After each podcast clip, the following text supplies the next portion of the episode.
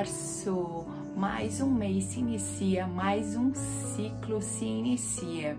Que nós possamos continuar firmes no nosso devocional, assim como nós estamos desde o mês de janeiro, desde o mês de fevereiro. Se você não está firme, se você está devendo, ficou alguns devocionais para trás, não tem problema.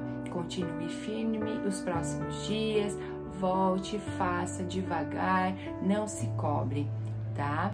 E se você está gostando do nosso conteúdo, passe para alguma amiga, um amigo, para ele também ser abençoado com os nossos conteúdos. E para a leitura da Bíblia em um ano, o capítulo de Números é, são os capítulos 23 ao 25 e o livro de Marcos, capítulo 7, dos versos 14 ao 37. E o artigo para hoje é Um Contador de Histórias o livro de Colossenses, capítulo 1, dos versos 13 ao 23.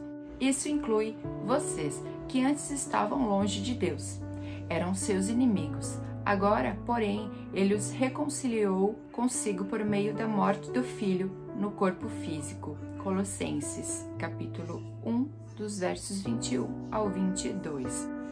Logo depois da Guerra Civil Americana, entre 1861 a 1865, Lew Wallace, major-general da União, serviu como governador dos territórios no Novo México, que ainda não haviam se tornado um estado. Seu trabalho o colocou em contato com muitos personagens que compõem a história mítica do Velho Oeste incluindo Billy Kid e o xerife Pat Garrett. Foi nesse contexto que Wallace escreveu o que tem sido chamado por alguns de o livro cristão mais influente do século XIX, Ben-Hur, um conto sobre o Cristo, editora Abril de 2012. Wallace testemunhou o pior impacto do pecado sobre a humanidade, quando viu a violência da Guerra Civil Americana e o Oeste Selvagem. Na vida e nesse livro mais vendido, Wallace compreendeu que apenas a história de Jesus Cristo tem o poder de redimir e reconciliar. Para o cristão, o clímax de nossa vida foi o momento em que Deus nos resgatou do poder das trevas e nos trouxe para o reino do seu Filho amado, que comprou nossa liberdade e perdoou nossos pecados. Colossenses, capítulo 1, dos versos 13 e 14. Agora temos o privilégio de sermos contadores da maravilhosa história de redenção que Deus realizou entre nós. A diferença que Cristo faz em sua vida é uma história que vale a pena contar. Muitas vezes as pessoas falam assim: nossa, como que eu vou evangelizar? como que eu vou sair pelas ruas e, e, e, sair falando? Eu nem sei falar direito, mas através da sua história de vida, através daquilo que você viveu e daquilo que você tem propriedade, a prova que você foi aprovado, você tem autoridade para falar no assunto, é através da sua história que você vai impactar a vida das pessoas. Deus ele une as histórias ele não perde a viagem. Deus, ele une as pessoas.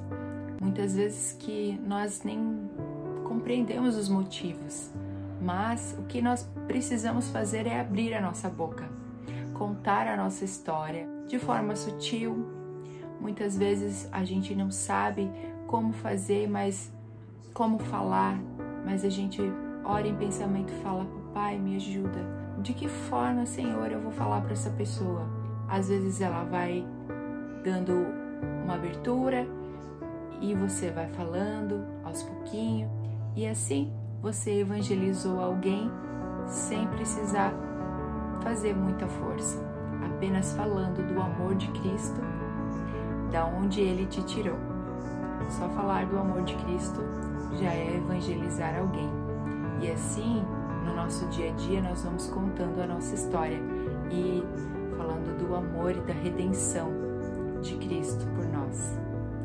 Um ótimo mês, em nome de Jesus, uma ótima semana bem abençoada.